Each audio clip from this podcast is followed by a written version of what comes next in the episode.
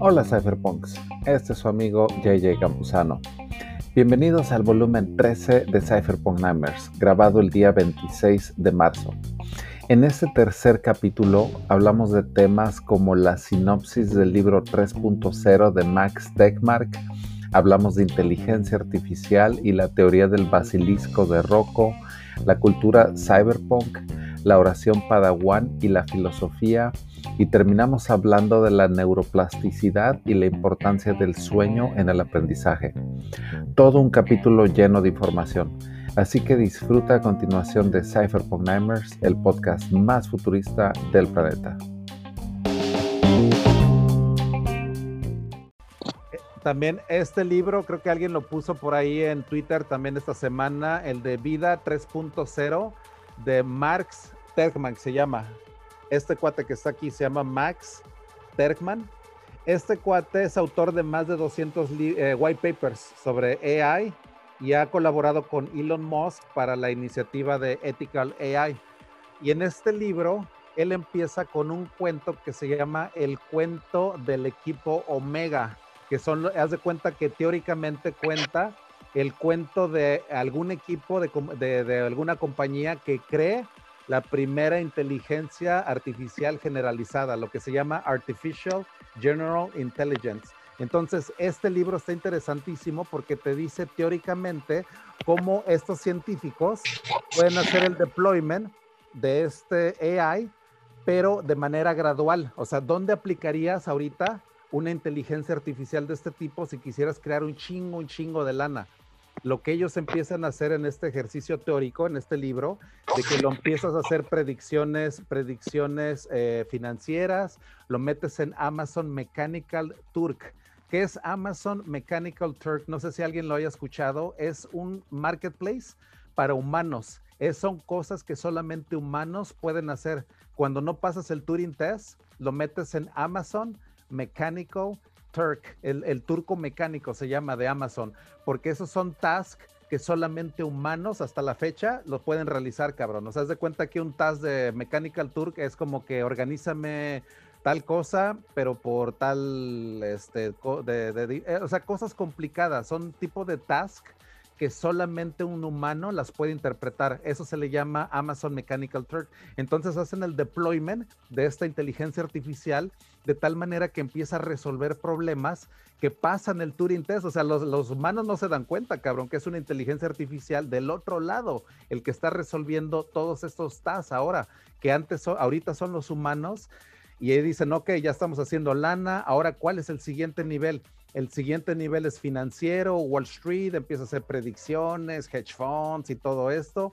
Luego de ahí, ¿cuál es el siguiente nivel?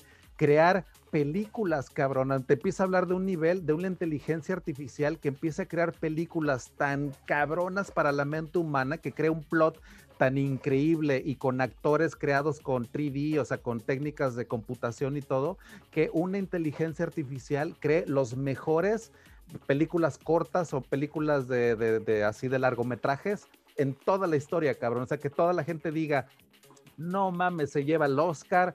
Esa es una inteligencia artificial en la cual empiezas a crear algo artístico ya, o sea, algo que, que, que enaltece la mente humana, el AI, vas a ver cómo desarrollarlo. Esto es un ejercicio tórico en AI llevado hasta la civilización humana, porque ahí está, empieza a hablar de que empieza a generar tanta lana, de que empieza ya a comprar gobiernos, o sea, empieza a meterse ya este AI, a meterse a hacer una forma de gobierno mundial ya, en el cual empieza a dictar políticas del cambio climático, nos puede ayudar a... Es un ejercicio utópico, o sea, no, no termina mal, o sea, la verdad está muy bueno ese ejercicio porque termina en una utopía en la cual la inteligencia artificial nos está ayudando ya, este, este equipo Omega llega a un nivel tal que esta inteligencia artificial nos ayuda a sobrepasar este tipo de retos, que es el cambio climático, vencer la pobreza, la desigualdad, o sea, que ya no tengamos que trabajar tampoco, la, la automatización a todos lados, optimización de recursos, que nadie tenga que trabajar para comer, o sea, todo ese tipo de utopía nos puede traer la inteligencia artificial y él empieza con esto, Este es el capítulo con el que empieza. Él se llama El cuento del equipo Omega, así se llama. Ese es el primer capítulo de este libro. Está muy, muy cabrón, ¿eh? O sea, este cuate Max, de hecho, con el primer capítulo me voló la cabeza, cabrón. O sea, imagínate. Ahorita voy en el capítulo 3 y pues ya que les cuento, ¿no? Así que, que eso viene el tema de la sesión de hoy. AI, nuestra última invención. Si creamos un AI que invente mejor que nosotros, muchos científicos han dicho que hasta ahí es donde debemos de llegar en el proceso de invención. Cuando hay diseños en AI que sobrepasan ya, de hecho, la mente humana. Hay diseños de aviones, de crear arquitectura y todo, que la mente humana dice, puta, o sea, yo no sé ni cómo le hizo esta madre, pero creó una arquitectura como muy resistente para unos aviones y muy ligera, muy, muy ligera, haz de cuenta para guardar peso y todo. Un AI ya está diseñando este tipo de arquitecturas para dentro de los aviones, que ningún arquitecto cabrón, o sea, ningún ser humano podría haber dicho, a ver, yo la invento y todo, o sea, son arquitecturas ya diseñadas por una mente que sobrepasa muchas veces nuestra, nuestro nivel de, de invención. Eso es el principio de las invenciones ya creadas por una mente mayor que la de nosotros. Esas son, hay algo que se llama el movimiento 37, que es del torneo de Go que se aventó el campeón mundial de Go contra la inteligencia artificial que se llama Deep uh, Alpha, Alpha, Alpha, Alpha Deep, algo así, creo que se me está yendo el nombre, AlphaGo, creo que se llama AlphaGo. Eh, sí, es AlphaGo. AlphaGo, se avienta el pinche torneo, cabrón, y en el, el partido número 4, movimiento número 37, cabrón, ese va a estar grabado en toda la historia de la humanidad, cabrón. Hasta hay un movimiento en inteligencia artificial que se llama Move 37. Creo que, no sé si esté fallando en el número, pero no les quiero mentir, pero es movimiento 37, porque ese movimiento desbalancea al campeón mundial coreano, cabrón, que es como el orgullo nacional de, de Corea y todo el mundo viendo.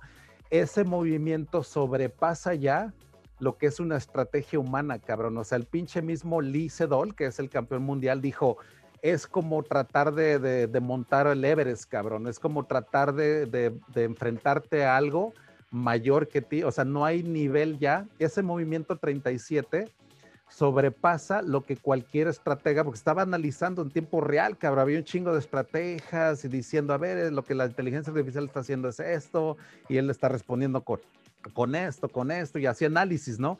Y da este movimiento el 37 y todos, silencio, cabrón. ¿Qué pedo, cabrón? O sea, ¿qué mamadas está haciendo este AI, cabrón? Hasta pensaron que se había descompuesto, cabrón. Dijeron, esta mamada ya se descompuso, cabrón. Ya, ya, ya valió madre todo. Fue tan, tan inusitado, es a lo que voy, este movimiento, que sobrepasó lo que cualquier mente combinada colectiva de todo el planeta estratega a nivel mundial pudo haber hecho, cabrón. Todos se quedaron callados. Eso es a lo que voy, cabrón. Nos estamos enfrentando ya a niveles de especialización en AI que sobrepasan lo que la mente humana puede crear, ¿no? O sea, lo que podemos alcanzar. Eso es AI en su nivel máximo, ¿no? AlphaGo y que de ahí ya ha habido inclusive, esta es una iniciativa de UK, de Cambridge, de un cabrón que se llama Demis Hassabis. Es como medio árabe el cabrón de lentes y todo, medio calvito. Demis se llama. Su apellido es Hassabis. Creo que no sé si sea egipcio, no sé qué onda y todo.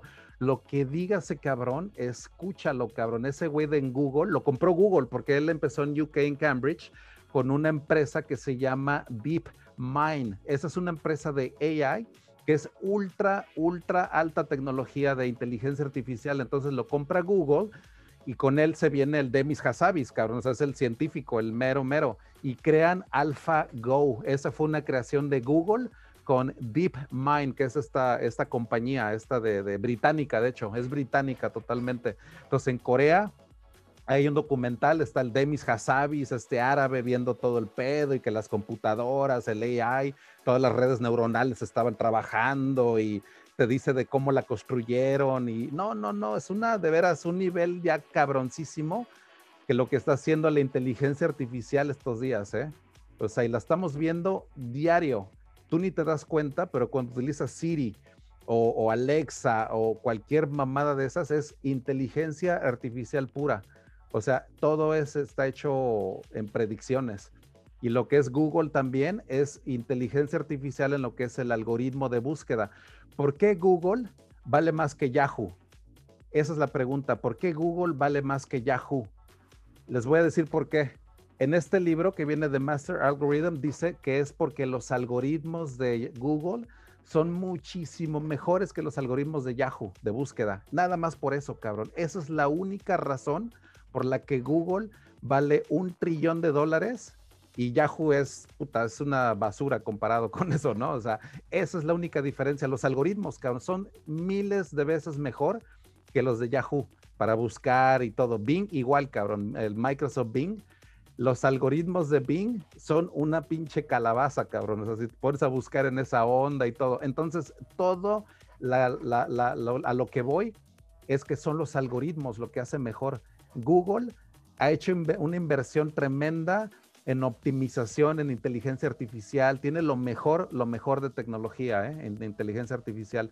A mí, no me extrañaría que de Google saliera la primera eh, red o la, primera inteligencia artificial ya generalizada, ¿no? La que pueda pasar la prueba de Turing y que pueda empezar a hacer esta implementación. Eso puede venir de Google, ¿eh? O sea, con este nivel de o, de Tesla también, que ya habíamos platicado de lo que es la red neuronal, de Tesla, coches que se manejan así solos, puede que, también de ahí salga algo muy interesante en inteligencia artificial. Así que eso también Tesla está en la carrera de AI de una manera tremenda, ¿eh? a pesar de que no se nota tanto porque es una compañía de coches, ellos en AI, o sea, Elon Musk tiene una inversión brutal en Neuralink y lo que es esta otra compañía que es también de AI, que es OpenAI. Esa es una iniciativa para hacer algoritmos de AI abiertos y todo. Elon Musk le ha metido un chingo de lana en hacer todo, todo open source en AI. Todo open source. De hecho, ha obligado a que Google haga sus algoritmos de AI públicos también. Se llaman TensorFlow. Si alguien se quiere meter a inteligencia artificial en Google y todo, chécate TensorFlow son librerías abiertas, cabrón, de Google, cabrón. O sea, no puedes pedir nada mejor que TensorFlow y corriendo en un pinche de una tarjeta de gráficos de Nvidia que son ya especializadas en AI. Ya hay, hay chips, de hecho, de Nvidia que ya están optimizados ya para correr ese tipo de algoritmos en AI. Así que ya puedes empezar a correr. ¿Qué es lo único que te impide? El dataset, cabrón. Lo único que tiene los datasets tan enormes es Google, cabrón. Imagínate toda la información que se está tragando Google día, segundo con segundo.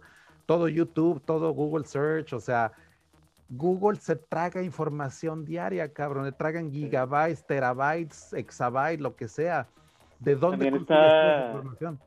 Está interesante lo que dice Katie Wood, que es la que maneja los fondos de inversión de ARC y le está apostando un chingo a AI. y ella lo que dice es que va a haber muy pocos ganadores porque el crecimiento de AI va a ser exponencial. Así que los pocos jugadores que ahorita están ahí bien metidos, que quien te gusta que sean Google, Amazon, Tesla, este, pues sí, de por sí ya tiene un chingo de poder, güey. Este, una vez que ella ya empieza a crecer, ahora sí un poco más exponencial, este, hasta el cabrón el, pues sí, todo el potencial que tiene. Y si quieres meterte a AI, Python, es lo que ahorita alguien puso en el YouTube. Python, Python es la base fundamental de los algoritmos de inteligencia artificial. Así que. JJ, ¿me escuchó? Sí, sí, sí. Entrale, Río, sí. Eh, lo que pasa es de que justamente estuve hablando en el canal de Matt antier o ayer, me parece, estuvimos un poquito divagando entre temas de AI y bueno, una conclusión muy cabrona que tuve eh, entre todo el desmadre que estaban platicando los admins, los moderadores, eran que realmente se estaba creando aceleradamente ya un basilisco, bro. O sea, que, que, al final de cuentas el basilisco que es Bitcoin nos va a castigar a todos o a los que no estén entrando dentro de este desmadre ¿Por qué? Porque ya si la economía está quebrando en un punto en donde la AI está ya experimentando cambios tan bruscos y estamos viendo toda esta lateralidad cruzada en Bitcoin, en Ether, en todo este tipo de tecnologías y las shitcoins se están yendo a la nube, incluso con Casper, ¿no? Un ejemplo muy, muy, muy cabrón que, que justamente estás tocando en el día. Yo creo realmente que todo esto va a llegar a algún punto en donde ya toda la bioinformática y la biotecnología lleguen a un punto exponencial en el que todo vaya enfocado a ello, ¿no? O sea, la Neuralink que tú dices de Musk, eh, digamos, todo este tipo de crecimientos que ha tenido, la automatización de los sistemas de cargos, de el que tú puedas decir, hoy, oye, ¿sabes qué? Hoy invierte en un Tesla, pero en 10 años lo puedo meter a un taxi que sea autónomo y esté solamente en mi casa viendo cómo me genera en un contrato con Uber, por ejemplo.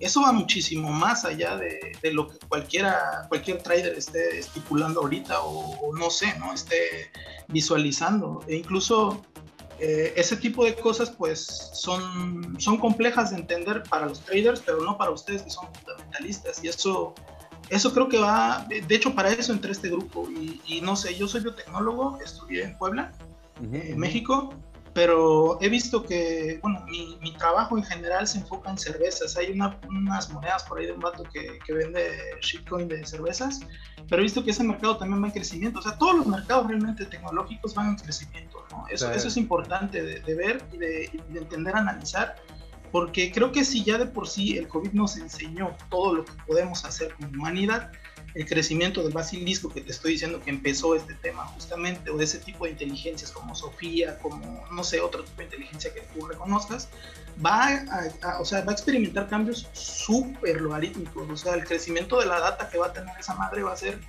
exponencial, pero a tope, o sea, sobre todo sobre todo porque nosotros la estamos alimentando de manera automática. Eso es lo interesante. de hecho, de hecho o sea, me, interesó mucho, y disculpa que te, que te, interrumpa, pero lo interesante aquí es cómo se movió el mercado el antes y el después de la pandemia, bro. O sea, cómo, cómo el mercado acaparó tantos nuevos clientes en Bitcoin, por ejemplo, o en Ethereum, o en otro tipo de shitcoins, como, bueno, no shitcoin tanto ahorita que han demostrado un y dos, KSM que está explotando como loco, ¿no? O sea, todo ese tipo de cosas que, que, hoy en día van a ser necesarios en un futuro. Yo no sé, mi capital es demasiado bajo, es una miseria mi capital. O sea, son, empecé con 160 pesos, no, solo estoy experimentando y lo que a mí me gusta mucho es el código de tecnología, ¿no? O sea, ahí hay mucho. Eh, me están invitando a ser embajador de Ocean, por ejemplo, que es muy buen, buen código, para tratar de desarrollar un poco biotecnología ahí, ¿no? Entonces, hay que, hay que explotar eso también. Creo que es una buena oportunidad para en un futuro, a 10 años, no a un año, tener una inversión segura, un, algo que tú digas hoy 10 dólares le meto y que empieza a hacerse. la, la, pandemia, la pandemia vino a acelerar todo este proceso de digitalización. Y pues sí está y automatización. problema porque sí, la automatización está cabrón porque pues qué va a pasar con, con la gente no o sea si este movimiento es demasiado rápido eh, claro que siempre dicen que no, pues este, la tecnología va a crear nuevos trabajos, pero pues está cabrón, güey. O sea. Y, va a desplazar muchos, o sea, va a eliminar muchos por otro lado. Entonces es el movimiento ludita, ¿no? De que dices, güey, o sea, no mames, qué pedo. O sea, el pinche AI va a desmadrar, o sea, la industria también. Pero es la lo que dice, por ejemplo, la teoría de Jeremy Rifkin, es de que la revolución industrial creó a la clase trabajadora y la revolución digital va a crear a la clase perezosa. La clase, la primera clase que ya no tengas que trabajar en tu vida. Eso puede ocurrir en esta generación de que sea una clase en la cual ya no tengas que trabajar, se llama The Jobless Society, porque es una de working class, es lo que crea la, revolución industrial. Y Jeremy Rifkin es un cabrón que escribió un libro que se llama The, The Zero Marginal Cost Society, cuando vivimos en una sociedad en lo que los costos de producción son ceros, ya cabrón, o sea, haz de cuenta que la automatización puede llegar a un nivel tal en el cual la impresión en 3D, o sea, hasta alimentos y todo, se puede optimizar a nivel tal de que tener un trabajo ya ni siquiera sea algo algo que el, sea el, pedo el pedo es que pone tú que pone tú que existe un que hay en alguna forma de crear este Universal Basic Income y que ahora en adelante a ti y a tu familia ya no le falte nada, ni techo ni comida. Ok, en el mejor de los casos. Como quiera, yo creo que la gente no va a estar feliz porque creo que como quiera van a seguir existiendo clases sociales a pesar de que ya no tengas de qué preocuparte que no puedas trabajar. Y pues sí, yo creo que las clases sociales ahora se van a dividir entre, no sé, quién tenga más acceso, ya no la llave de dinero, sino la llave del AI o Pero, cómo se vaya a reestructurar todo esto en términos de la jerarquía de las clases sociales. Empiezas por hacer que la gente ya se deje de morir de hambre, cabrón. Desde ahí empiezas, de hecho, ahí desde ahí empiezas a atacar el problema. AI nos puede traer la idea de que ya la gente no, no, tiene por qué morirse de hambre, porque eso de que hay escasez de alimentos en países y que la gente todavía se muere de hambre y ve las estadísticas y todo, y es increíble, o sea, la pobreza extrema y todo, eso también se puede atacar de manera muy eficiente con AI, de hecho. Así que todo esto sí nos puede traer muchos beneficios. Es un arma de doble filo porque se puede weaponizar. También estuvimos hablando de la militarización de AI, lo que puede sacar el Pentágono, la NSA, estos nuevos drones ya dirigidos por AI. De hecho, estos nuevos soldados cibernéticos que están en bases militares ya vuelan drones que, pues vaya, es un videojuego. De hecho, ah, bro, ya están hasta en Michoacán, bro. O sea, ya, ya sí, contrarrestan mucha seguridad esos El, el peligro es que se monopolicen estos AIs y que no nos den acceso a, a toda la gente. Este, eso estaría cabrón. Este, y ahí te pues, digo. yo creo que Elon trata de solucionar eso haciendo open source, este, el OpenAI, ¿no? por eso GPT-3 y todo eso. Exacto, Sí, y, la razón del por qué no quieren negociar con los chinos tampoco, ¿no? O que les tenga miedo, tal vez por todos los DeFi que manejan ellos. Es, es un poco complejo. Incluso ahorita, por ejemplo, yo no estoy cayendo en, en este, psicopatía ni en este tipo de cosas, pero obviamente me da miedo las notas que, leo a veces de, de violentización de ciberseguridad, en donde antier que estaban poniendo un vato en, no recuerdo si era en Suiza o en algún lado, que el vato ya dijo, o sea, no me hackearon, sino ya vinieron a mi casa, ya, ya me quitaron todo, o sea, ya les dije y ya violentaron la, la seguridad que yo tenía porque pues les di una ledger que pues, no tenían nada, después le di otra y me dijeron que no y al final le sacaron hasta la última ledger, ¿no? Entonces es complejo, yo creo, todo, todo el tema que viene y la bioseguridad, obviamente la biodata que, Facebook es dueña ahorita, va a generar un, pedote muy grande también, pues, o sea, toda esta guerra que viene de Chains va a ser complejo entenderlo porque quien gane realmente va a ser quien dirija el mercado y obviamente lejos de dirigirlo, quien ponga el mercado. Pues, o sea, si este cabrón dice, sabes que el ojo va a ser el, la seguridad, pues obviamente todos van a comprar ojos y después dices, ¿sabes qué? Ah, no, ya no fue el ojo, ya va a ser, este, digamos, ¿no? Yo que les digo, trabajo biología y bioquímica, va a ser, por ejemplo, una reacción química que tú tengas en específico codificado dentro de tu gen, el que te describa la biodata, ¿no? Entonces, incluso eso ya, ya está ahorita en NCBI y en otras bases de datos muy potentes a las cuales solamente, además de ser open source, Estados Unidos tiene acceso. O en New England también, que es una revista de vasos científicos, ¿no? Entonces, eso está ahorita en crecimiento exponencial con la, con la pandemia, porque igual toda la data que se metió ahí de los que hoy a día tienen resultados positivos, negativos, eso se debió de subir a una data para que todos los laboratorios pudieran eh, visualizar quién tiene y quién no tiene COVID. Incluso ahorita hay un token que está, bueno, un, un, un contrato, una swap que está tokenizada para hacerse un pasaporte eh, biológico con el cual pretenden que te digan si ya estás vacunado, si si tienes algún otro problema, por así decirlo, o, no sé, otro tipo de, de, trastorno dentro del gen que pudiera infectar al país, ¿no? Como, como el clásico, en México se ocupa mucho el no lleves cajas de huevos a otro país, pues es lo mismo, no lleves tus cajas de huevos en tu gen a otro país, o sea, para que no influyas en su genética tal vez. Sí. No, es que la verdad se van a ver aplicaciones muy novedosas, o sea, lo que es este nuevo, pues nueva generación de algoritmos que pueden aprender por sí solos. O sea, eso es lo importante, de que estás hablando de algoritmos en los cuales es recursivo el aprendizaje y ya hay AIs que solamente su función es crear otras AIs que son mejores. Así que eso también lo que es el AI recursivo es lo que da a hincapié y explosión de inteligencia. De hecho, Nick Bostrom, que es uno de los mejores, mejores teóricos en AI de la Universidad de Cambridge en, en UK, él tiene un libro que se llama Superinteligencia o Superintelligence, que está buenísimo, buenísimo también. Y él describe eso, lo que es la explosión de la inteligencia, de que cuando lleguemos a una inteligencia que alcance nuestro nivel de, de razonamiento o que tenga eso de que llegue a un nivel de un cerebro humano, puede llegar a un nivel mucho más grande en cuestión de ya de días, ¿no? Porque es tan recursivo, ya es tan exponencial el crecimiento que eso hace que AI pues se haga mejor de una manera muy, muy rápida, ¿no? O sea, eso es el, Intelligence Explosion.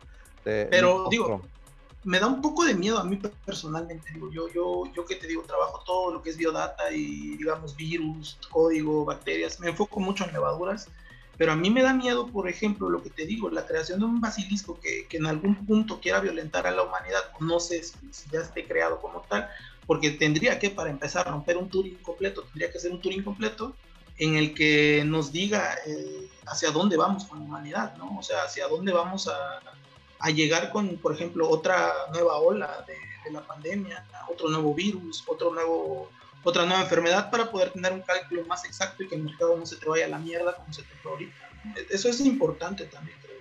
Sí, hay una, la, la, teoría que, bueno, medio comentaste ahorita, que es la del basilisco, es una teoría que se llama el basilisco de Rocco, que es una, una teoría de AI, que de hecho es muy oscura, de hecho le provocó hasta, hasta breakdowns. Haz de cuenta que hay gente que de hecho se volvió media loca con este concepto del basilisco de Rocco, porque es una teoría en la cual tú cuando tienes ya la percepción de que este nuevo super AI ya va a ser creado en el futuro, ahora este super AI del futuro te obliga a que tú ahora ayudes a construirla, cabrón, porque si no lo haces, este super AI te va a meter pero la mega riata, te va a hacer sufrir y te va, porque el hecho de tener ya conciencia de este basilisco, que antes no lo tenías conceptualizado en tu mente, por eso es el basilisco.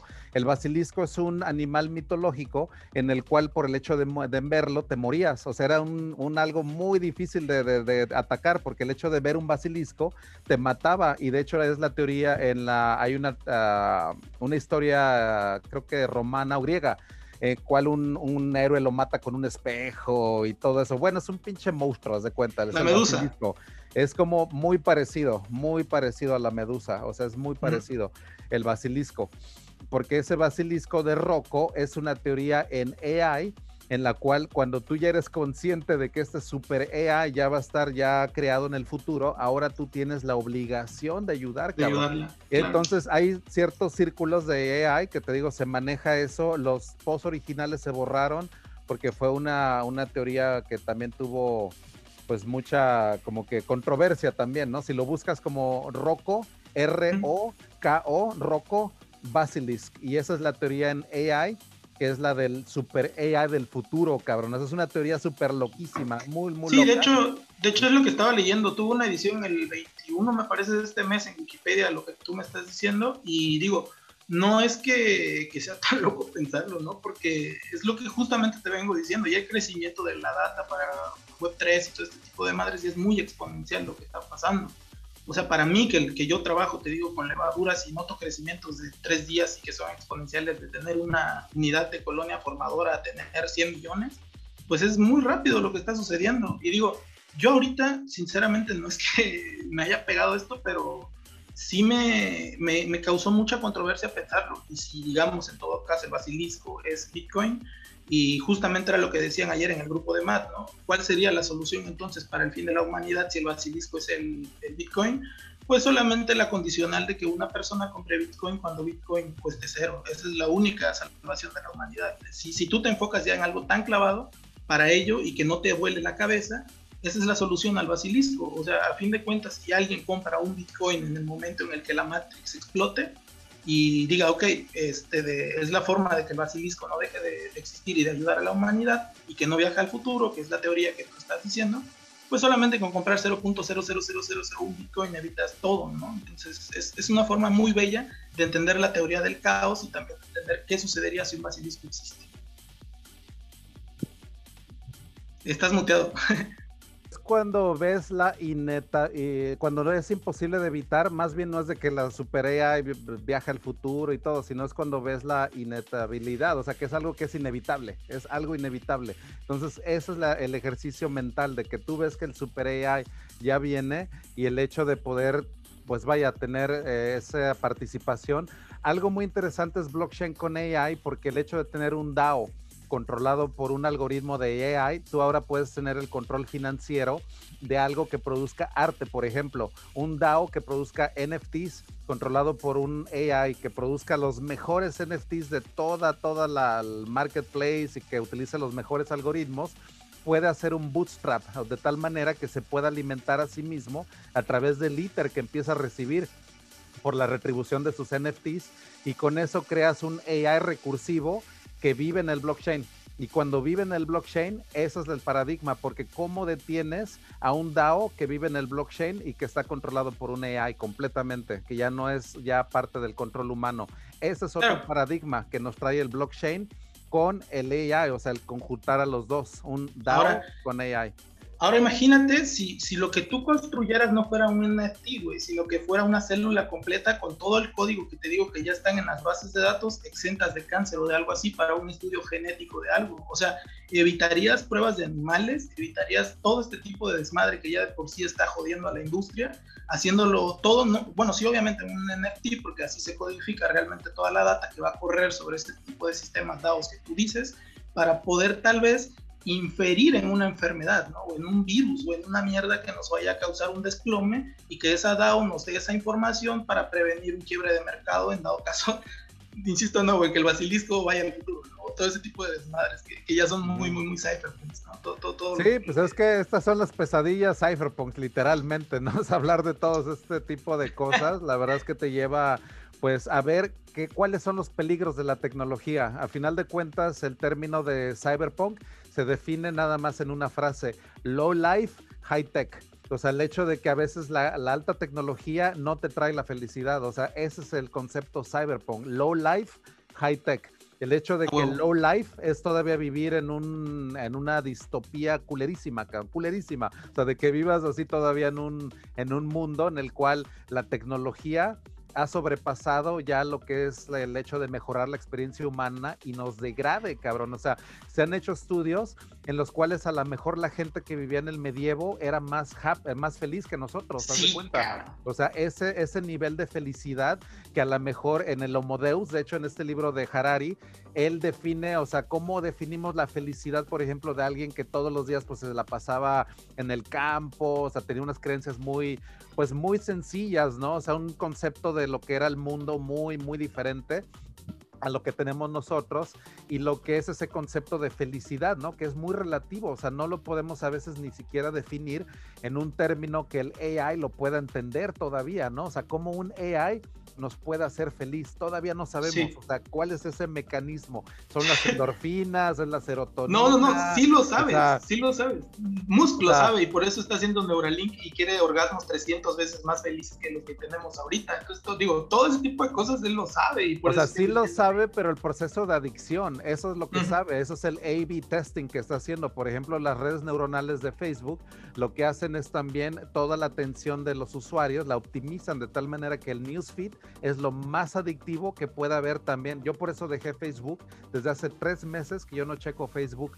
Por eso mismo, hay unas pláticas en las cuales el Chief Technology Officer de Facebook, en el cual te dice exactamente todos los mecanismos de adicción que maneja un AI para que el Facebook se haga completamente un hábito, pero muy, muy cabrón. Entonces yo también por eso decidí cortarlo y darme cuenta de que pues vaya, es, es un camino medio escabroso porque todavía no sabemos hasta dónde nos está afectando el social media mentalmente, cabrón. O sea, todavía no hay un estudio que sea de largo plazo que digas, bueno, ya tenemos estos datos, porque sí nos está afectando, cabrón, mentalmente.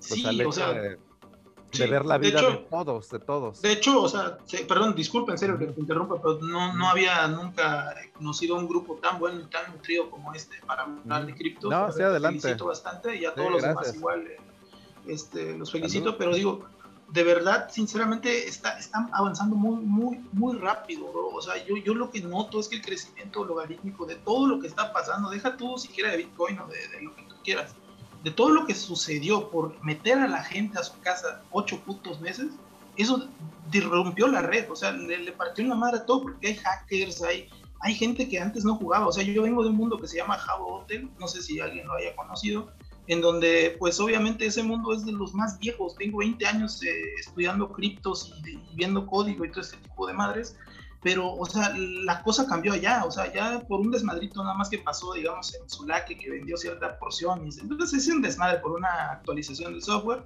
las cosas explotaron, ¿no? Pero yo me di cuenta, por ejemplo, que cuando entré en diciembre del año pasado, cuando la pandemia estaba a tope, el crédito de, de esa moneda estaba en 10 dólares, digamos, ¿no? y ahorita que, es un decir nada más cuando está en esto, y ahorita que, que obviamente volvió todo el desmadre, el crédito bajó cuando fue la actualización y después se fue al cielo de nuevo. Entonces yo lo que visualicé y fundamentalmente vi es que esa actualización pudiera haber sido el COVID dentro de la humanidad, que, que, nos mandó a la chingada todos ocho meses a la, a la casa. A ver, güey, ¿qué tenías en planes? Sale, tienes que hacer un reward ahorita de todo, hacer un stop de toda la mierda que tenías y sentarte a ver lo fundamental de nuevo y en qué carajos cambió toda la pandemia. El hecho de que tú ya no puedas salir de tu casa a comprar siquiera carne, eso ya, ya es un paso agigantado a la humanidad, de, de ser dinosaurios, por eso mi, mi nick, vamos a pasar a humanizar un poquito todo dentro de la red. Y, y, eso es un peligro también dentro de ella porque pues no sabemos esos test que tú dices, esos análisis a tiempo largo, pues no están y eso es un, un peligro creo yo también. Sí, pues es, toda, toda una, un diálogo, una conversación que debemos de tener nosotros como humanidad, literalmente, para ver hacia dónde nos dirigimos con este tipo de tecnologías, de ver prácticamente pues las aplicaciones militares, las aplicaciones civiles que se pueden hacer en medicina, en diferentes tipos, ya se están diseñando vacunas para el cáncer, ya es lo último que se está viendo ahorita en, en, los últimos círculos, y una vacuna para el COVID también oral también, que ya no es inyectada, y eso salvaría también muchas vidas, porque ya oral, pues ya vaya, pues ya una pastilla, pues cualquiera se la puede tomar también, ¿no? Así que estamos, la verdad, viendo un avance tecnológico en lo que es, por ejemplo, la medicina y lo que es crear una vacuna en 10 meses, que fue Pfizer BioNTech, que fueron los primeros, la verdad, en romper todo un récord, el diseñar una vacuna en ese, en ese periodo, ¿no? Así que por ese lado estamos venciendo más que nada, estamos superando muchos así como que, que, retos, así con el AI, lo que nos está brindando la tecnología fue un logro, el hecho de Brutal. modificar el RNA y de ahí sacar, por ejemplo, esta vacuna, ¿no? Eh, basada eh, en RNA. Mira, yo que te digo, trabajo de, de, tiempo completo en este tipo de desmadres y de verdad eh, todo lo que dices concuerdo con ello y, e insisto, hay una tecnología muy cabrona que se llama Illumina. No sé si la hayas este, leído o si tengas algún concepto de Illumina. Illumina se basa en tener una PCR en tiempo real, incluso en retro PCR, que ya son análisis complejos de bases de datos, específicamente citocinas, guaninas, adeninas, timinas, todo lo que conforma el ADN. Ese tipo de madres ya están, digamos, este, codificadas para leerse con una simple foto. O sea, ya con una imagen que te dé píxeles, ya puedes interpretar un código genético. Antes, para crear una vacuna, al menos tardaban 10 años. Ahorita tardamos 8 meses como humanidad, para, de hecho, 5 meses para sacar un prototipo, 8 meses para sacarla al mercado. Eso, eso es brutal. O sea, saber que una enfermedad pueda llegar a afectar a la humanidad y en 8 meses lo resolvemos, te evitas un apocalipsis zombie, ¿no? Todo este tipo de desmadres, porque digo, la solución está acá. La red es la que nos está dando toda esta solución. Y nosotros, al hacer este tipo de debates, considerando el, el hecho de que podemos aportar algo desde nuestros lugares, estamos ayudando bastante a crecer esto. Entonces, es, es de suma importancia y por eso creo que con ello termino mi participación y, y vuelvo a insistir, les agradezco a todos que, que, me hayan invitado. Y bueno, ya, ya estaré frecuentemente acá dando puntos de vista de, del lado bioquímico, biológico, eh, biotecnológico, que creo que hace falta también un poquito de análisis para ese lado, porque digo, es la punta de la flecha, es a donde todo apunta, ¿no? Es a donde pasa algo ahí y pum, se va la chingada todo. No nomás un barquito que está atorado en el canal de Suez. Eso retiene el 30% del comercio, pero la tecnología en sí que se aplica a la vida, te apuesto que en un futuro va a valer todo lo que ese barquito pudiera afectar, ¿no? Entonces, uh -huh. hay que pensarlo de esa manera. Sí, Gracias, sí. verdad. No, hombre, no, gracias a ti también por participar. Pues de eso se trata también, ¿no? De que esto es como un ágora digital, todos hablamos, todos conversamos, todos damos nuestro punto de vista también. Así que, pues sí, si alguien quiere proponer algún otro tema, alguna pregunta o algo que salga, mira, yo aquí ya le puse nuevo THC también a la pluma, así que estoy estrenando un cartucho nuevo. Así que yo estoy dispuesto también a hablar de lo que sea también, ¿no? Así que si alguien quiere traer, traer otro tema a la mesa, pues ya hablamos un poquito de inteligencia artificial, todos estos pues temas, la verdad, muy, muy buenos, la verdad, meterse en ese, pues en ese nivel, ¿no? Ya les recomendé este... también varios libros. ¿Qué onda, Gabriel?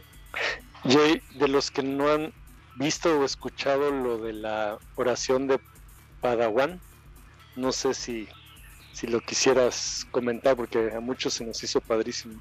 Ajá, claro, okay. Padawan, ¿eh? También. Y, ah, qué bueno, oye, muchísimas gracias, la verdad. Y, fíjate que esto es un concepto que viene a partir, para empezar, de la, lo que es la mitología de Star Wars. Pero fíjate, hice una diapositiva ya para explicar lo que son los guerreros Jedi, que eran los que buscaban el conocimiento y el, a, base del entrenamiento.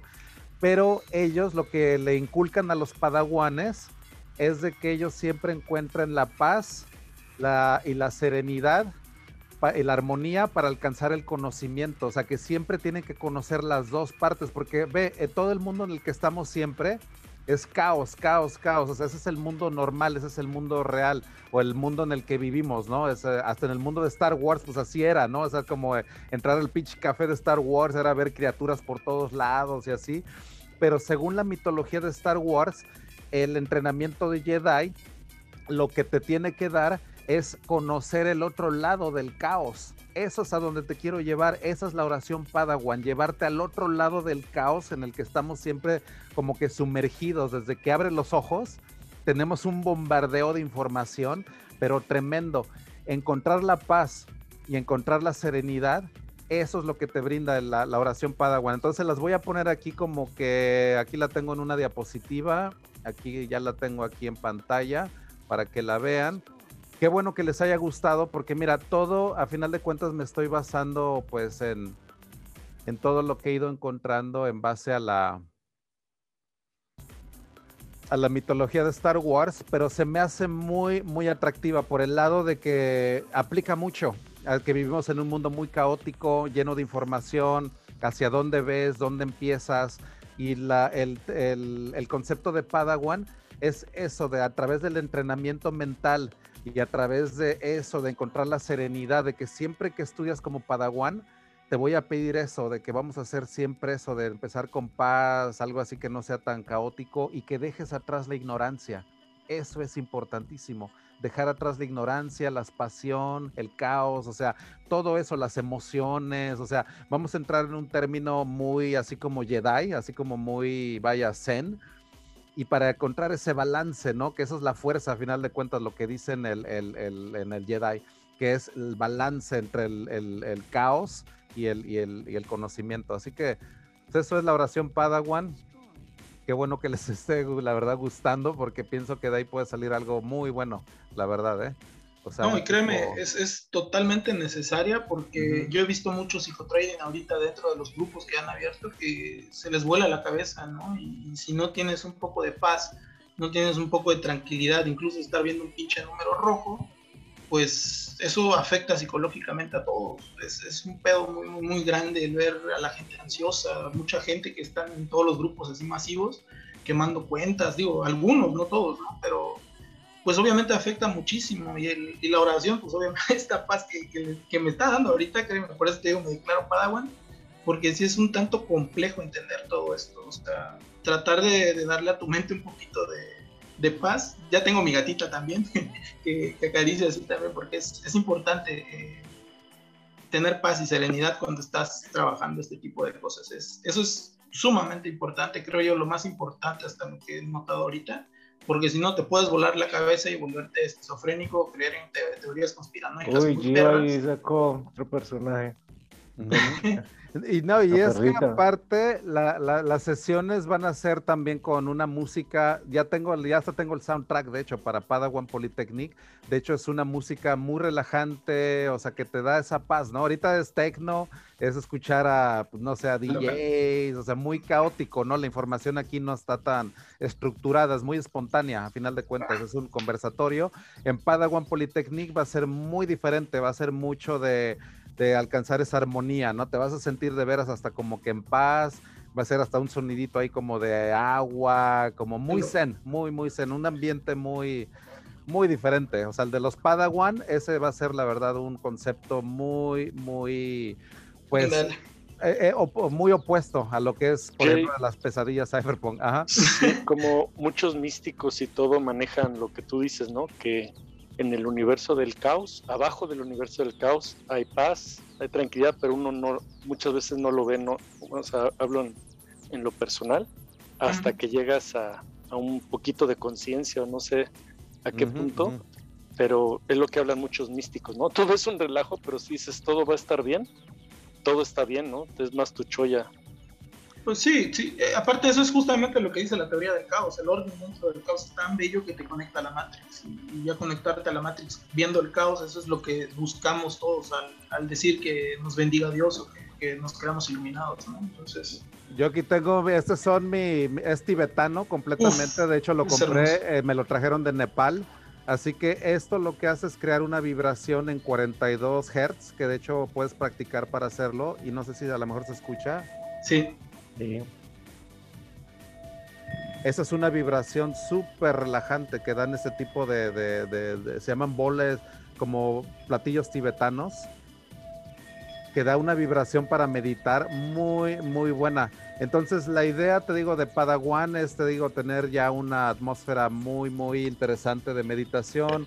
Eh, cuando estuve en, en, Tailandia, pues estudié el concepto del yin, del yin y el yang por ejemplo, ¿no? De ese balance, ¿no? Del confucianismo, el, todo ese tipo, ¿no? La combinación que ellos tienen de budismo, confucianismo y, toda esta amalgama, esta ideología tan, tan diferente que tienen, la verdad es muy buena, la verdad. Y esto del Jedi, créeme que eso como que incorpora también cierta filosofía oriental también, ¿no? O sea, la, esa dualidad que se maneja mucho, mucho en la filosofía oriental, el yin yang, o sea, todo ese tipo de, balance, o sea, la verdad es que tiene mucha parte de la filosofía estoica también, o sea, el hecho de también tener esa paz interna, se maneja mucho en el estoicismo, Sócrates, Séneca, les recomiendo mucho este libro, el, el Estoico Diario, ese también lo sigo leyendo a diario, este, créanme que hay veces en el que este libro me toca de veras cañón. Hay una frase de Séneca apenas que, puta, o sea, la verdad me, me, me, mueve, mucho a veces la filosofía estoica, pero creo que esto del Padawan, Jedi y todo eso, como que ahí vienen elementos también ahí medio ideológicos, filosóficos, que quiero aplicar al, pues al aprendizaje, ¿no? Así que te lleves un conocimiento más integral, ¿no? O más completo, que te dé disciplina, que te dé hábitos, que te dé, eh, pues, que te dé toda, toda la, la pues unos muy buenos hábitos. Séneca decía que leer es anexar todas las eras del pasado en la tuya. Eso es leer, porque anexas toda, toda esa sabiduría que ya traen desde hace miles y miles de años, y eh, hasta la tengo aquí apuntada. Reading, to read is to annex all the ages in the past into your own. Esa la tuve que escribir, cabrón, de Séneca porque me rompió así, dije, no mames, o sea, verga, güey, o sea, el hecho de aventarte toda la sabiduría de hace 3.000, 4.000 años y traértela para acá, dices, vergazo, cabrón, o sea, órale, cabrón, órale, vámonos a la verga. Yo, fíjate, libro. fíjate que yo escuché, en la mañana leí una, solo conociendo la meta se tiene firmeza, solo la firmeza conduce a la tranquilidad, solo la tranquilidad conduce a la paz interior, solo la paz interior permite un pensamiento sereno Solo un pensamiento sereno conduce al éxito. Lao Tse. Puta, güey, no más, o sea, chingón. Eso es, es, la verdad poesía chingona, la verdad contemporánea. Ese es el tipo de mensajes. Fíjate que también tengo un proyecto con Romualdo que les platiqué de hacer un newsletter de Padawan Newsletter, haz de cuenta, como un tipo de email, ya que nos están llegando tantos emails y tantos interesados, al final les quiero proponer de que si le quieren un pensamiento padawan, podemos hacer esto del estoico diario, pero en español y que diario a tu email te llegue un pensamiento, cabrón, de este estilo, como el que nos acabas de dar, que digas, no mames, o sea, qué chingón. Y ya hay libros de este estilo, o sea, es nada más ponerlo en un email, cabrón, o sea, diseñarlo en un newsletter y que alguien también, o yo lo, hasta yo lo puedo hacer, pero que diario, o sea, un sistema de que diario mande un email de que se mande un pensamiento de ese estilo, ¿no? De tranquilidad sobre todo, porque digo, igual no, no está de más, pero tal vez alguien haya leído el Kibalión. Es un libro hermetista eh, donde te habla de principios hermenéuticos de la vida, ¿no? Es, es por ejemplo, del cómo es arriba, es abajo, de, de la atracción, de todo este tipo de cositas que dentro del propio libro puedes encontrar algo para ti mismo. Eh, hace ratito igual en el grupo de Matt vi que un vato estaba eh, publicando algunos libros para ayudar en cuestión de, pues de un poquito de, dar un poquito de paz, ¿no? tranquilidad, de creencia. Y él decía ciertos libros y yo les dije, oh, pues échense equivalión. Más del 50% de los que estaban ahí, pues dijeron, güey, ese libro es solamente para mentes que lo puedan leer. Pero una vez que tú lo entiendas, te vuela la cabeza. ¿Es el eh, Enquiridión? ¿Es el que dices? El Kibalión. Kibalión. Kibalión. Ah, ah es que yo conozco Enquiridión. Ok. Chécalo, es un librito, no te, te meto de 15 hojitas tal vez, muy resumido, neta, pero, o sea, nada más en la frase, como es arriba, es abajo, te dice, la célula en sí misma es lo mismo que una galaxia, las conexiones neuronales son lo mismo que una galaxia. ley de las equivalencias, de las porciones áureas, de pi, de Fibonacci, de todo este tipo de desmadres, que a los traders les encanta, ¿no? Que a veces ni saben qué carajo es un puto Fibonacci, pero lo están ocupando todos los días. Esto entenderlo filosóficamente te ayuda más aplicándolo estratégicamente. Y de hecho el capítulo 2 de Padawan es de filosofía. Vamos a ver sobre los guerreros Jedi del mundo antiguo. Ese es el capítulo 2. Así que ahí también vamos a hacer un recuento también muy bueno de lo que son, por ejemplo, los hábitos que nos, que, o que nos describió Marco Aurelio, lo que nos describió Sócrates a través de Platón, porque Sócrates no nos dejó nada, ese culero también, o sea, que fue una de las mentes más brillantes, pero qué afortunado que tuvimos a Platón también ahí como su alumno, escribiendo ahí los diálogos de Platón. Y desde Hércules, bro, o sea, desde Hércules, mitología griega, Hércules y todo este tipo de desmadres que son superaciones de, ya creer un dios dentro de ti mismo, ¿no? de, ver este tipo de, detalles que, que pueden tener eh, pues es, muy importante. Yo creo, me encanta la idea. Yo de verdad vengo de un mundo en donde pues he aprendido muchísimas cosas. he sido cristiano, evangélico, masón, pentecostés, lo que te imagines.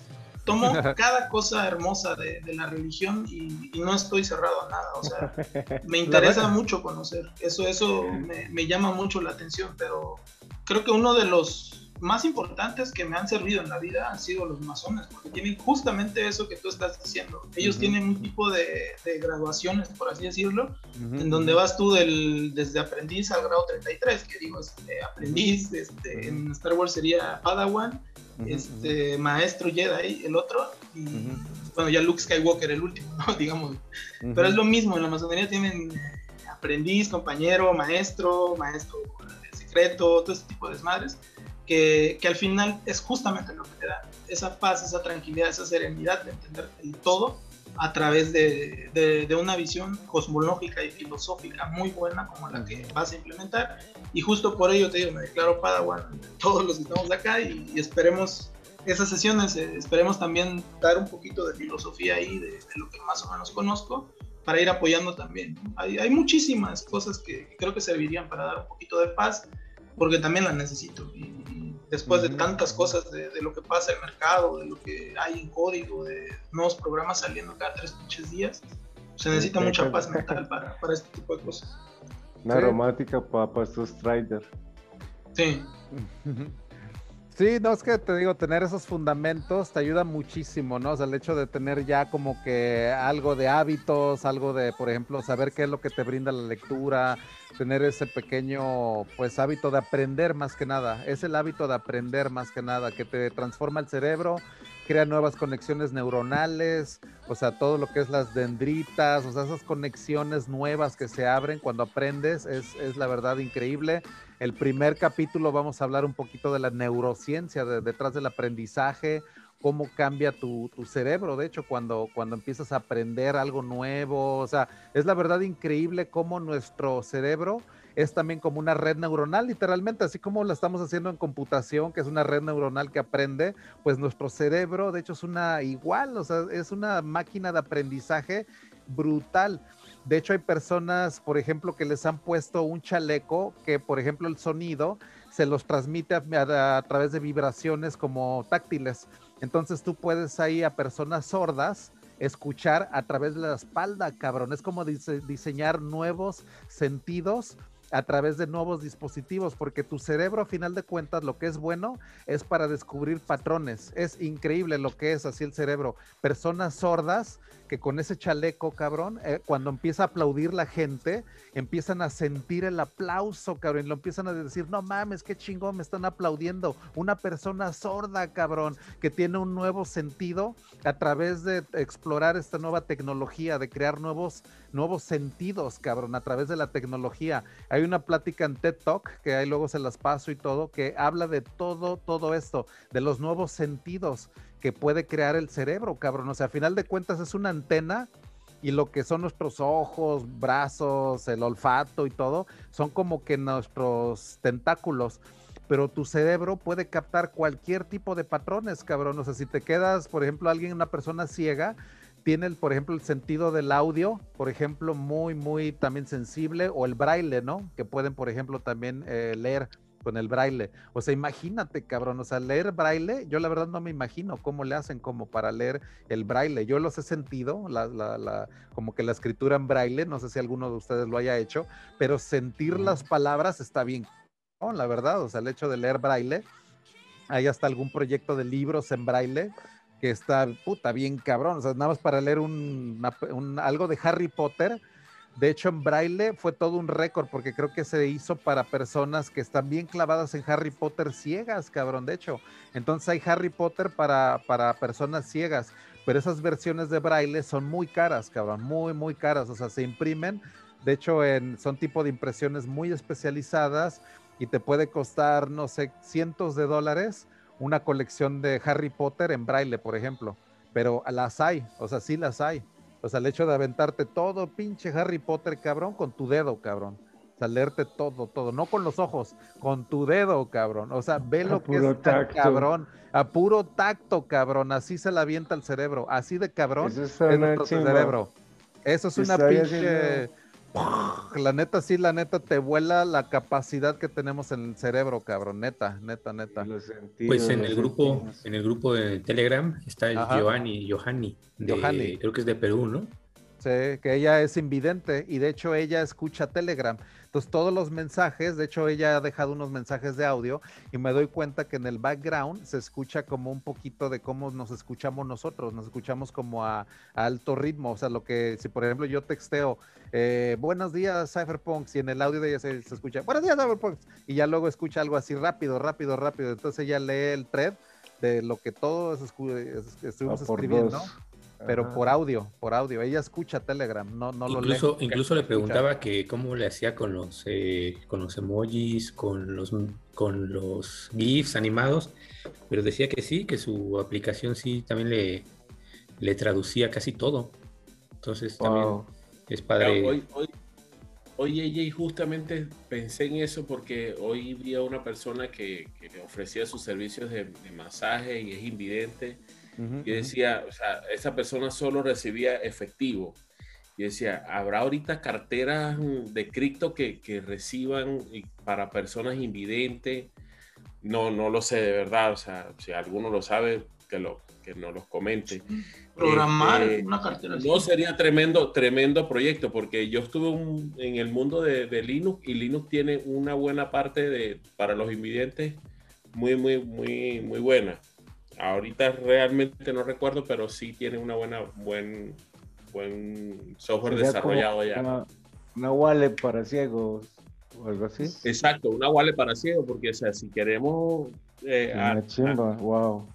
todo el, todo el mundo, también los invidentes necesitan una, una wallet que les verifique claro. ellos mismos sin tener una, una ayuda de otra de un tercero que les diga si recibió la, la- el dinero no lo recibió porque hoy porque justamente vi a una persona y decía y él solo decía recibo efectivo o sea claro Mm. porque ellos con el, con el, el Sería tacto con, saben con, con el A lo mejor lo primero sería pues irte directamente, suponiendo con Ether, ¿no? Bueno, los exploradores, a Etherscan, ¿no? Ahí pues este te va a estar leyendo todo el, el texto. Confirmar, y- exacto.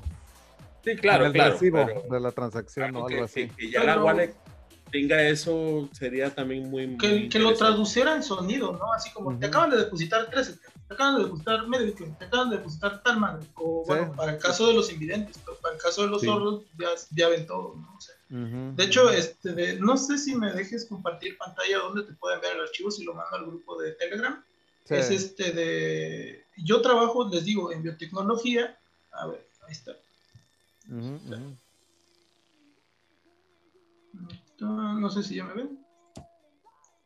De- no, lo puedes compartir en el grupo también si quieres Ah, ya, este, voy para el compartir grupo. algo. Sí, alguna liga o algo, o la puedes poner en el chat y yo la comparto.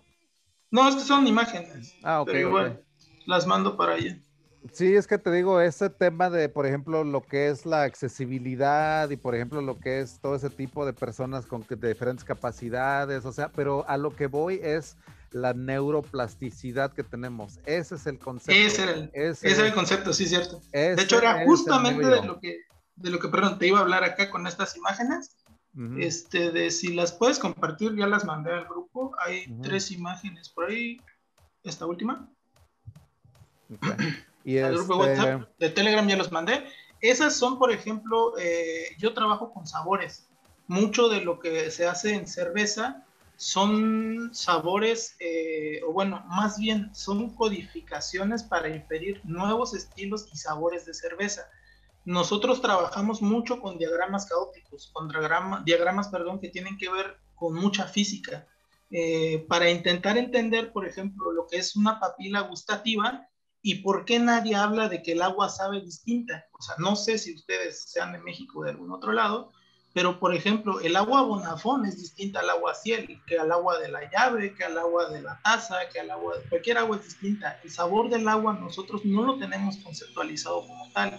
Sin embargo, con este tipo de trabajo, con este tipo de ecuaciones que, que nos han regalado ya desde hace muchísimo tiempo, podemos inferir físicamente nuevos sabores en la cerveza. Por ejemplo, si el mercado de por sí me está diciendo, oye, eh, hay una tendencia de cervezas que van a tener sabores un tanto extraños, por ejemplo, agregarle umami a una, cerve- a una cerveza, hoy en día glutamato está de moda, eh, cuando tú le agregas el glutamato a una cerveza, cambia completamente la, concepción de la cerveza, ¿no?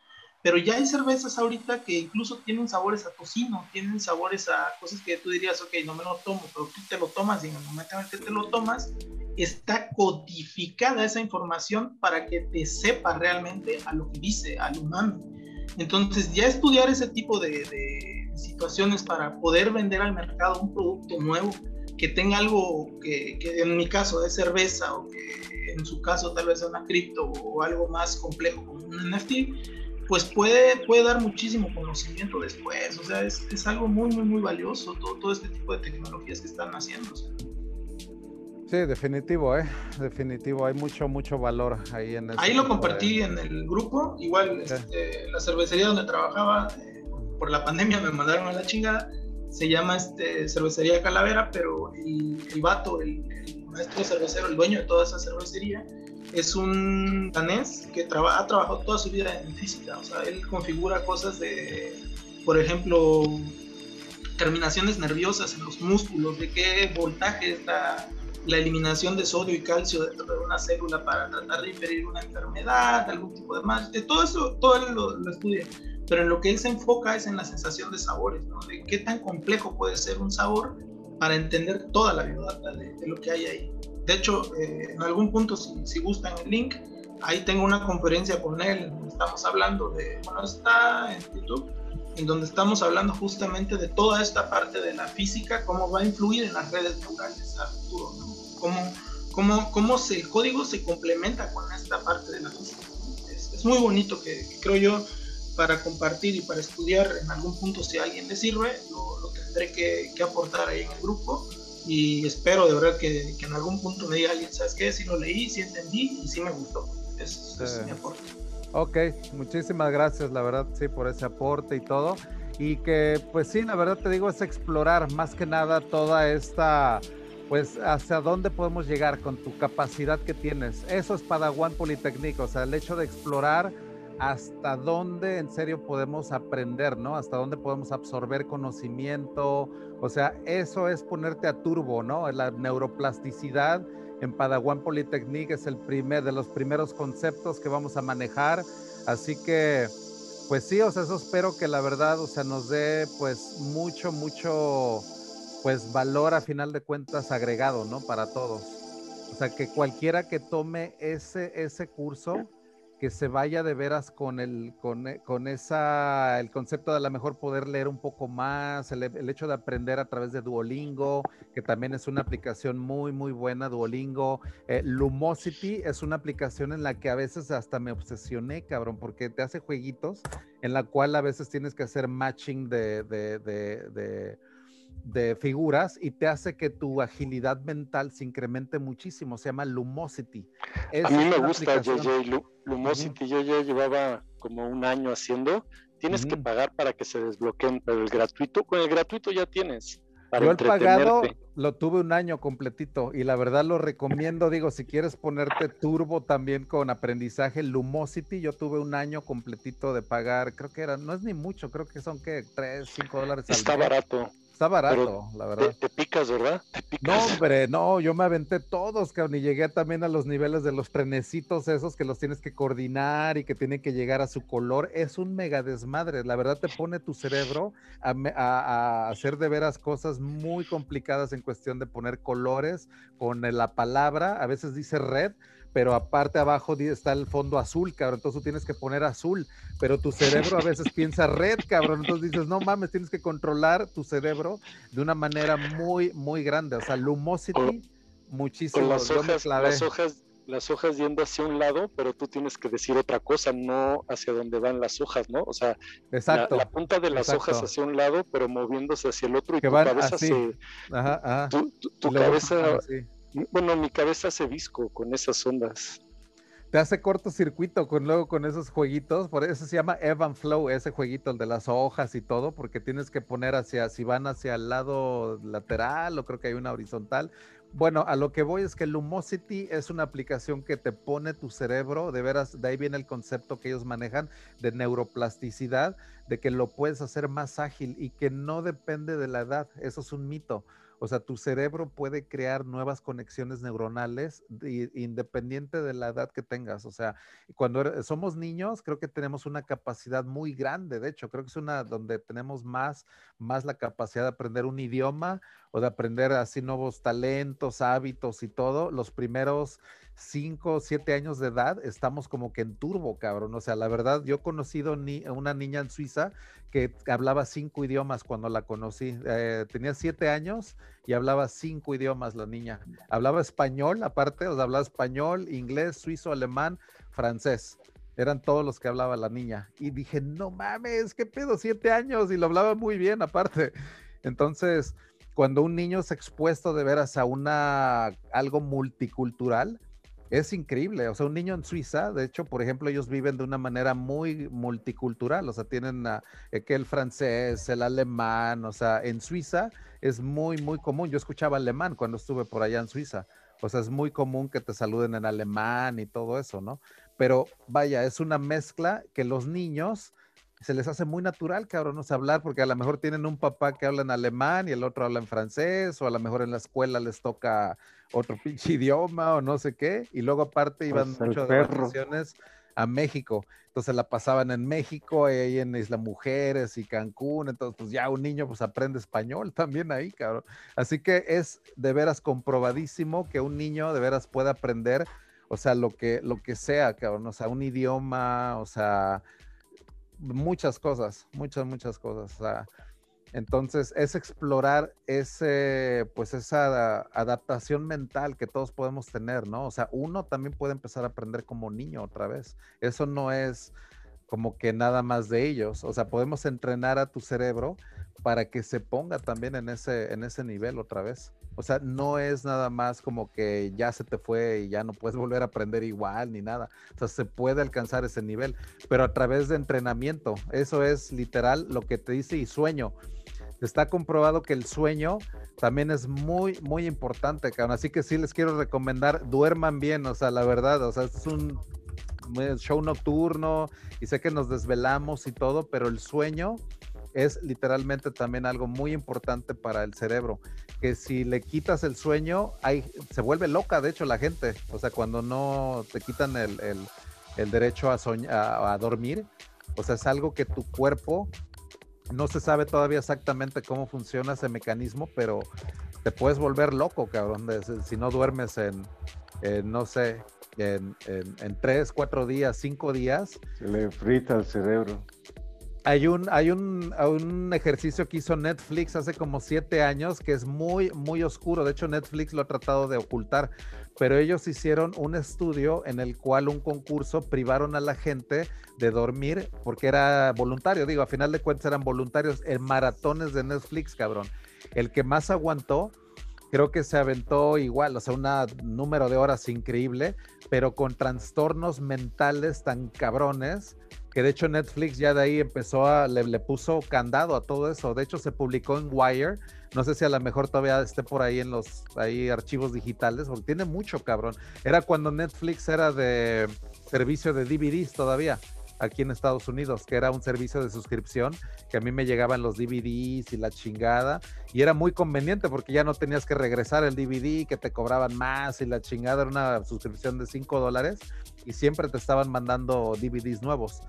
Pero ahí fue cuando hizo un estudio ahí de, ver quién veía más tiempo tele y mocos, cabrón, le salió mal el estudio porque se les empezó a ir así como que de la onda a la gente, cabrón. Alucinaciones, esquizofrenias, delirios, toda una serie de trastornos mentales, el hecho de cuando le quitas el, sueño a tu cuerpo. O sea, es muy, muy...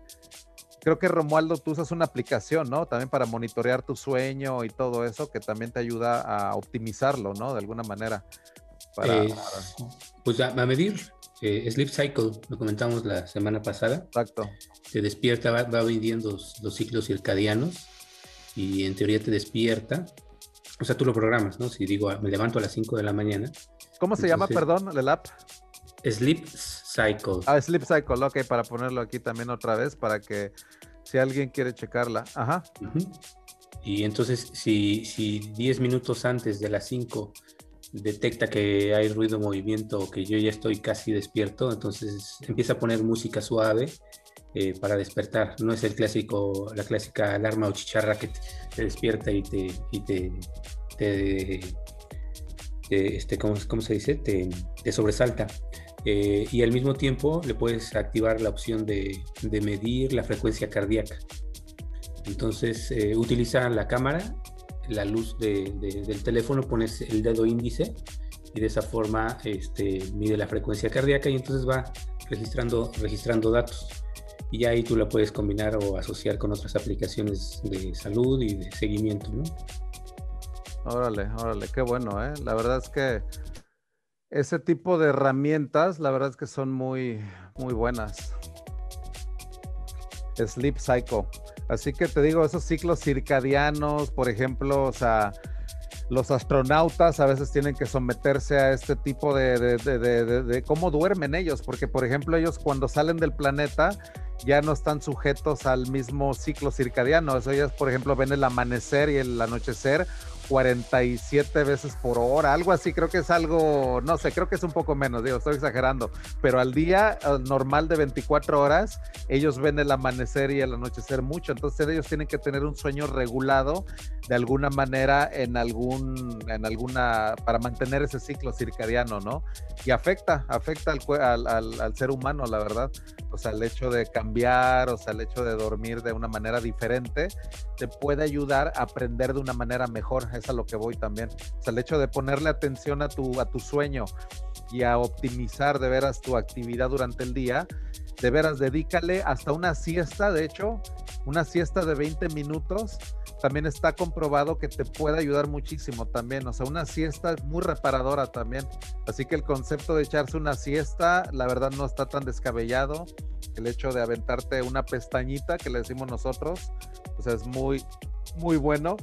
Hay hasta un famoso presidente de Estados Unidos, creo que era Eisenhower, que de hecho él dormía en la, oficina oval, la de la presidencia, con como con dos pelotas, creo que él tenía como de metal, de tal manera que él cuando ya caía en un sueño muy profundo, se le caían, él las tenía en la mano, después de 20 minutos aventaba su pestaña se metía tan, tan clavado que se le caían de la mano y hacían tal ruido que pues ya se volvía a, reactivar, ¿no? O sea, para que él no se quedara tan poco dormido, o sea, una hora, dos horas, porque eso también te puede aletargar mucho también, una, una siesta muy, muy grande. Si te has dado cuenta, yo creo que a muchos nos hemos aventado una siesta muy larga durante el día. ¿Y cómo te despiertas, cabrón? A veces no sabes ni en qué pinche planeta andas, cabrón. O sea, a mí me ha pasado de que a veces hasta está, fuerte, fíjate que acá estoy viendo la página de lo que está recomendando de Sleep Cycle. Dice, las estadísticas, 86, la mejor calidad de sueño, Holanda con el 83%, Finlandia con el 82%, Bélgica con el 80%. Eh, cabrón. Órale. Peor, cabrón. peor calidad de sueño, Japón con el 69%, Vietnam con el 69% y Corea con el 69%. Órale, cabrón. O sea, muy impactantes estas estadísticas, ¿eh? Sí, sí, sí, ¿eh? Fíjate todos estos datos, ¿no? Está, está interesante eso. La mayoría de ronquidos, Japón, Corea, Luxemburgo, menos ronquidos en Arabia Saudita, en Líbano, en Colombia. Está Ah. chingón eso.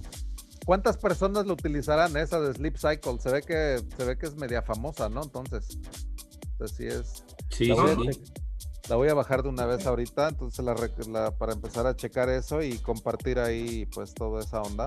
Me voy aquí al Play Store. Esos datos que compartió. Gio, aquí viene, aquí los tengo en la, en la, en la aplicación y vienen de los últimos siete días. Mi porcentaje ha sido 58. Este, estos cypherpunks me, me quitan el sueño. Arabia. Saudita, Arabia Saudita 65%, México 74% y Países Bajos 80, que han sido los más altos. Cypherpunk Numbers está afectando esas estadísticas en México, ¿eh? Porque sí está Sí. que la gente se desvele mucho, cabrón, los viernes. Imagínate que luego le lleguemos a mil, dos mil personas aquí en el streaming. Estaría chingón, ¿eh? La verdad. La super fiesta. Porque en YouTube pues no hay límite en cuestión del número de visitantes, ¿no? En el streaming.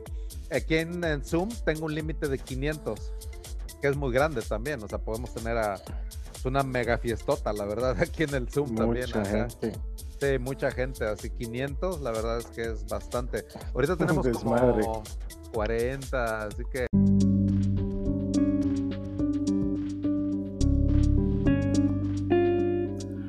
Hemos llegado al final del tercer capítulo y vamos apenas a la mitad, así que ahora te recomiendo buscar el capítulo 4 del volumen 13.